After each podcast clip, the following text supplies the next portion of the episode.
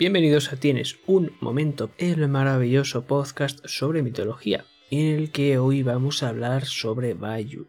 Que, antes de nada, comentar como siempre que podéis hacernos preguntas, a saber cómo, en Spotify, podéis darnos 5 estrellitas, y debéis hacerlo, por supuesto. Podéis darnos un tremendo me gusta en Evox, podéis comentarnos sin ningún problema también en Evox podéis ir a la pestaña de comunidad que ya siempre sube imágenes de los dioses y demás movidas muy guays. Y podéis seguirnos en Tienes un momento en Twitter, que el un en este caso es un 1. Nos podéis mandar un tweet público, uno privado y como siempre a la cuenta de Jack. A la mía no, por favor. O a la cuenta del podcast también podéis. Pero esta voz de narrador omnisciente, ¿quién es? Pues como siempre, es nuestro querido intérprete, fanático del matriarcado, sobre todo del orden cósmico, y el creador de la mitología hindú, y recién doctorado en, yo qué sé, en Zoroastrismo mismo. ¿Qué tal, Jack? ¿Cómo estás? Ah, pensando en doctorarme de verdad en alguna de las cosas en las que dices de que estoy doctorado, para por si alguien me lo dice en algún momento por la calle, pues poder decirle, sí, no soy un farsante. Nada, bien, bien, a ver qué tal se da este podcast. Estábamos comentando antes fuera de cámara y con los micrófonos apagados que ha sido un poco difícil la búsqueda de información sobre este dios más que de lo habitual, que es un dios del que se sabe muy, muy poco y si en el pasado fue un dios muy importante, desde luego casi parece que lo hemos olvidado. O puede que ni siquiera en el pasado fuera un dios importante. Lo vamos a ver hoy, así que a ver qué tal. ¿Y quién es Vayu? Básicamente es un dios de los vientos, y se le suele asociar a Indra. Y es que, al igual que este rey de los dioses, gobierna sobre la atmósfera. O sea que, si se le asocia a Indra, y gobierna sobre la atmósfera al igual que él, podemos ya imaginarnos que Bayu va a ser poderoso, bastante, o al menos en un principio.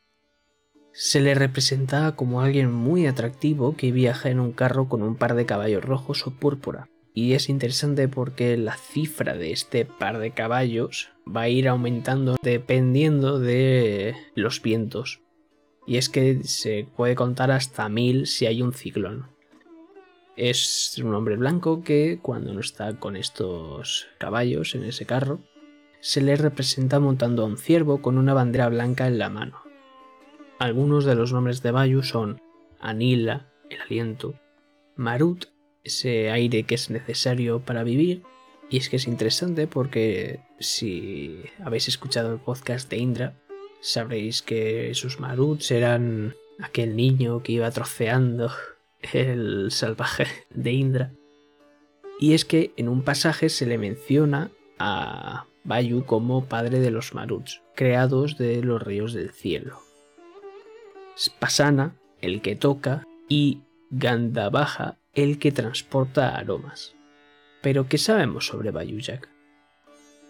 Según la cosmología del Rig Veda, existen tres niveles en el mundo que funcionan a modo de reinos. Estos son la Tierra, la atmósfera y el cielo. Y a cada uno de estos reinos pertenecen un tipo de dioses que viven allí, salvando que cada uno viva también en su esbarga particular, como ya vimos en el podcast de Indra, no sé si lo recordáis, eran esta especie de cielos o paraísos hindúes. Sabiendo esto, en el reino de la tierra nos dice el Rig Veda que vivían Soma y Agni. En el reino del cielo vivirían Varuna y Dieus. Y en el reino de la atmósfera vivían Indra y Vayu. Sobre Vayu, aparte de la relación con Indra y con los Maruts que estabas comentando antes, sabemos muy poco. No parece que, en base a las fuentes, sea un dios tan importante como todos los que hemos traído hasta ahora en el podcast y no puede decirse que Bayu haya sido muy tratado por los académicos. Así que quizás sí que tuviera una importancia igual o superior a la de otros dioses que ya hemos tratado, pero es que directamente no lo sabemos, porque tenemos que interpretar el pasado en base a las fuentes que tenemos en el presente, y cuando no tenemos fuentes, pues es muy difícil interpretar este pasado. El aire es uno de los cinco elementos del hinduismo, junto con el agua, la tierra, el fuego y el éter. Os sonará esto un poco, supongo. Al igual que otros dioses de los elementos que hemos tratado, Vayu significa concretamente viento. Así que se ve, como ocurría con Agni o como ocurría con Chandra o como ocurría con Soma, Vayu no es más que la deificación de este elemento de la naturaleza o este fenómeno atmosférico. También sabemos que los himnos védicos, al igual que otras deidades atmosféricas como Indra, se le describe como este luchador, destructor, dios poderoso y heroico, que era lo que estabas comentando antes, Iván. Al fin y al cabo, es hermano o primo del resto de devas, entonces es normal que se lo describa así.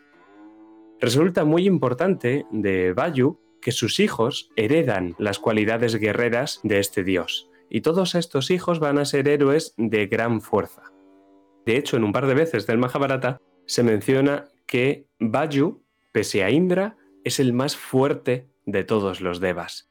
Aquí yo establezco una diferenciación entre el más fuerte y el más poderoso de todos los devas, porque está claro que el más poderoso era Indra, una vez hubo destronado a Varuna, pero quizá Vayu fuera el más fuerte, al menos en lo que a fuerza física supone. En el mito de Durga nos encontramos que Vayu cede su arco a la diosa Durga para que ésta se enfrente a Mahavishya, así que entendemos que el arco es un arma importante para este dios. Pero sin embargo, si acudimos a la iconografía de Vayu, lo vemos portando una maza, una maza que se llama Gada, a la que se dedicó un hilo en el Twitter oficial de Tienes un momento. Esta Gada es un arma que portan dos de sus hijos más importantes, que son Bhima y Hanuman. Entonces todo esto nos secunda un poco más el hecho de que lleve la Gada, esta maza hindú, y que se le mencione como tan fuerte, en que Dios es un Dios importante por su fuerza física. Pero la verdad sea dicha, atendiendo a los Vedas, no podemos sacar muchas más conclusiones sobre el propio Vayu védico más que tendremos que ir a otras fuentes para hablar de los hijos de Bayu. ¿No sé si? Me recuerda muy fuerte a Thor, por una parte, y también un poco a Heracles, ¿no? Estos dioses tan poderosos en cuanto a fuerza, y que uno llevaba un martillo y, por ejemplo, Heracles llevaba esa especie de garrote. Sí, al final el arma por excelencia de la fuerza física es una de estas armas tan pesadas como son la maza, el martillo, el garrote. Pues como bien has dicho, tenemos por una parte a Hanuman, que tuvo un hijo con una mona, el señor Bayu. Tiene más cositas detrás de esta mona, porque se ve que antes era una mujer y bueno, cositas que pasan. Pues ayuda a Rama en la búsqueda de Sita en el Ramayana. Y también por otra parte tenemos a Bhima, que se le conoce como el fuerte, ya podemos ver, ¿no? Es Bayu que es fuerte, su hijo es fuerte y es hijo de Vayu en el Mahabharata y su madre Kunti contaba con la bendición de poder tener un hijo con cualquier dios gracias a su devoción. Y como su marido no podía tener descendencia por una maldición, pues Kunti dijo, bueno, vamos a hablar con Vayu. Y así nació Bhima. Pero, ¿qué tenemos sobre estos hijos de Vayu, Jack? Sobre Hanuman, he de decir que decir héroe quizás sea quedarse un poco corto con Hanuman. Los poderes que tiene Hanuman y la adoración que recibe el propio Dios nos permite hablar de que ha existido una deificación de este personaje hasta el punto de que se le considera un dios. Y de hecho, hoy día es mucho más adorado Hanuman que el propio Vayu, pero por descontado, Hanuman es una divinidad muy, muy popular. Y de hecho, los dioses le habían bendecido tanto que prácticamente era inmortal. Y sobre Bima, nuestra audiencia de Huesos Amarillos lo recordará porque en uno de los primeros podcasts que hacíamos lo describíamos, creo que era yo quien lo hacía, como el Hércules indio, por su afán sobre para matar demonios y criaturas monstruosas de épocas pasadas en el Mahabharata.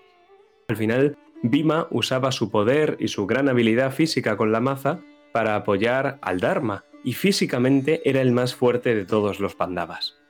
Había otros que serían mejores guerreros, otros que eran más justos o más inteligentes, pero Bima era el más fuerte de todos ellos. Y resulta también interesante, y antes estabas diciendo que te recordaba un poco a Thor, porque Thor es también un dios de la tempestad. Y Bayo ya hemos dicho que como dios de la atmósfera se relaciona un poco con esta. Dentro de la religión védica, los parecidos con Vayu son claros. Recordáis a Rudra cuando hablábamos de Shiva, recordáis a Indra y a los Maruts, si bien estos últimos están más enfocados a la tempestad que al viento en sí. Recordad que Vayu significa viento, concretamente. El equivalente zoroástrico de Vayu, del Vayu védico, lo encontramos en el Vayu Bata avéstico. Este era un dios dual, era un dios del viento y era un dios de la atmósfera, o sea, un dios del viento y un dios de la tormenta. Destaca que dependiendo de las circunstancias, como igual ocurre con la propia tormenta o con el viento, la divinidad era para los persas un deva, esto es un demonio para ellos, o un yazata, esto es un ser digno de adoración. Por eso cada vez que se habla de él a buenas, normalmente le tienen que meter un epíteto adjuntándole la palabra bueno. Entonces, si estamos maldiciéndolo, querremos decir pues malo vayubata.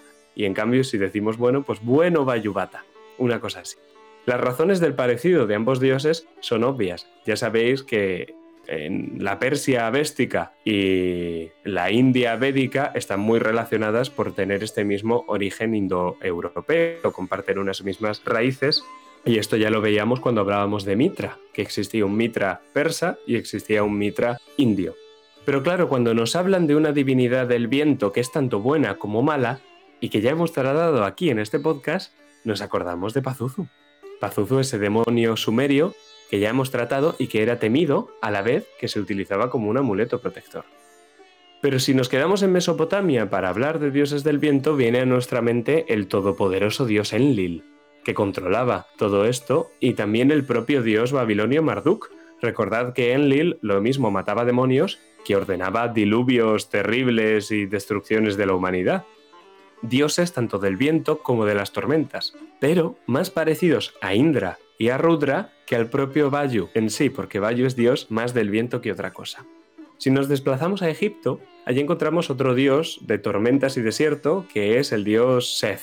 Set, mejor dicho. Era un dios que representaba a la vez la dualidad entre el mal y el orden.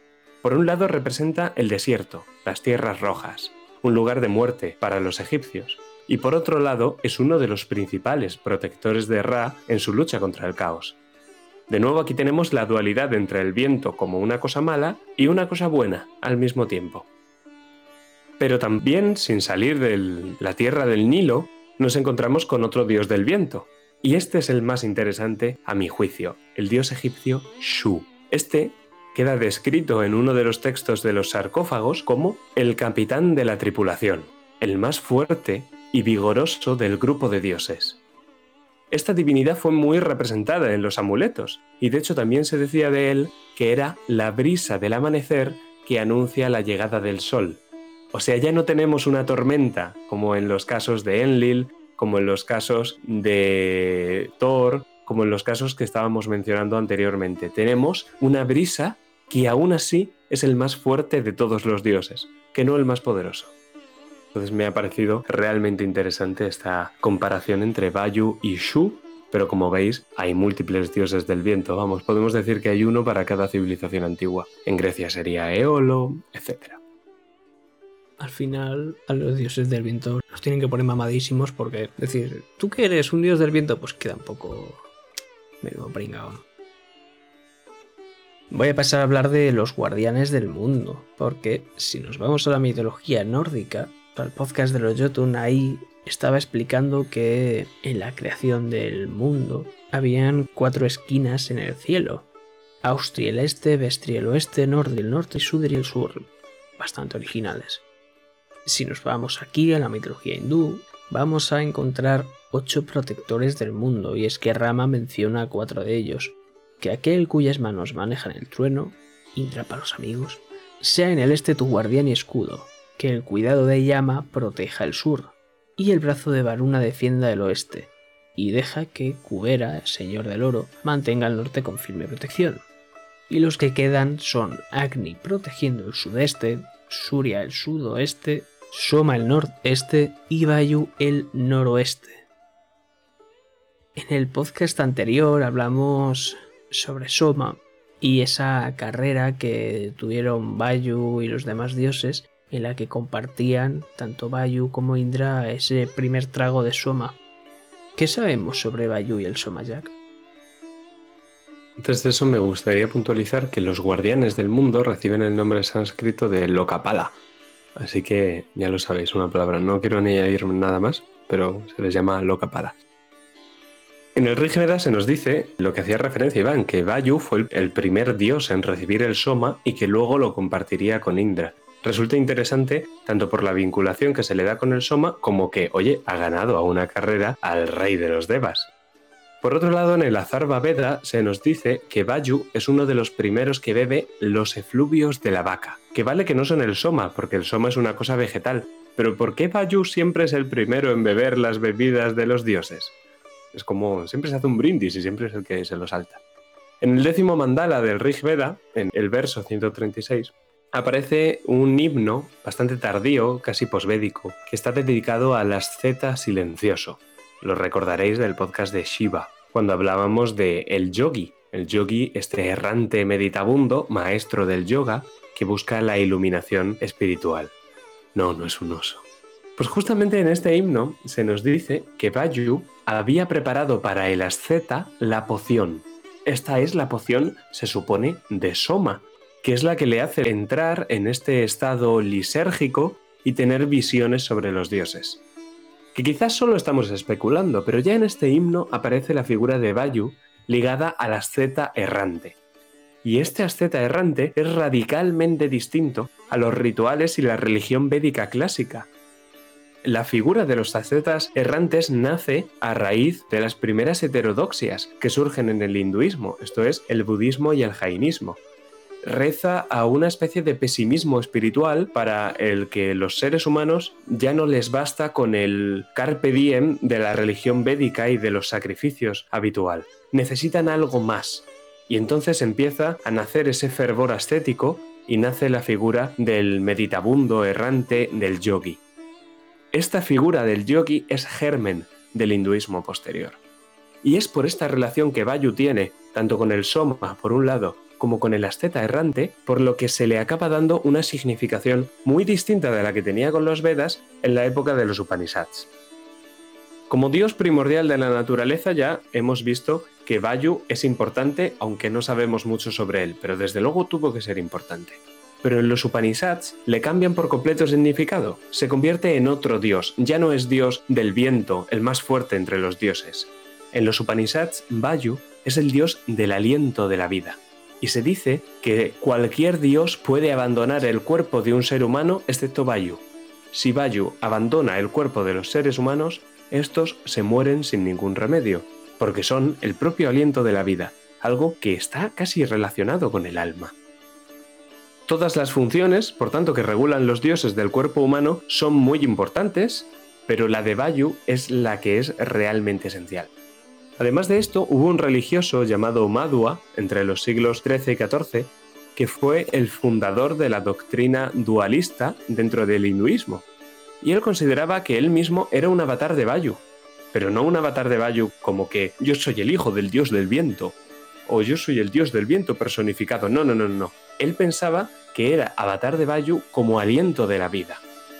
Así su vida, según este señor, estaba destinada a corregir los errores que había cometido Shankara en la doctrina Advaita Vedanta, esto es la doctrina monista. No me quiero liar mucho con esta filosofía porque sé que es un tema bastante, bastante complicado de entender. Pero quiero que os quedéis con esto, que ya incluso en el siglo XIII un iluminado va a decir que él mismo proviene de Bayu y el significado del propio Bayu ya había cambiado mucho en esta Edad Media. Por todo esto, la importancia que tiene Vayu en los Vedas, en la Edad Media y en la Edad posterior se considera que palidece respecto de la importancia filosófica que tienen los propios Upanishads, donde se le considera el aliento de la vida. Así que Vayu, pese a no ser importante en el culto, parece que conceptualmente sí que es un dios importante. Sin embargo, el Vayu del que son hijos Hanuman y Bhima el Bayu de la mitología, el Bayu del que estamos hablando y el Bayu que nos resulta más interesante a nosotros particularmente, no es este Bayu de la filosofía y de la especulación de los Upanishads, es el de la cultura popular. Porque la filosofía iba por un camino, pero la cultura popular iba por otro. Entonces, el padre de Hanuman no es el Vayu del aliento de la vida, es el más fuerte de todos los dioses. Por eso Hanuman es un dios monohéroe que tiene tanta fuerza. Y lo mismo ocurre con el padre de Bhima. Por esto, el Vayu de la cultura popular parece que está más cerca del Vayu de los himnos védicos que el Vayu de los Upanishads. Pero bueno, para tratar a este dios hay que tener en cuenta esta transformación que sufrió una vez ya escritos los Vedas, por supuesto. ¿Qué te parece todo esto, Iván? ¿Tú con qué Vayu te quedas? ¿Cuál te gusta más? Claramente una fuerte. Todos sabemos que si no queremos acabar como el Bayo malo, el Bayo mal, no le deis al Soma. Estaría feo. Sed sanos y bebed agüita. Amén. Y como siempre, es un tremendo placer tenerte por aquí, Jack. Nada, el placer es todo mío. Ya vamos liquidando a los dioses védicos más importantes. Ya no sé, los siguientes vamos a tener que rescatar al dios de, yo qué sé, de los jueves o algo así, no sé, ya. A ver de quién podemos hablar. Hay 35 mil millones, ¿eran? o- Sí, pero hay información de 35 o menos. Bueno, nos los inventamos, la gente no lo sabrá. Puedes crear tú otro. A ser tú el creador. Claro, ahora me pongo en un rato. Y nada más. Hasta la próxima. Un saludo.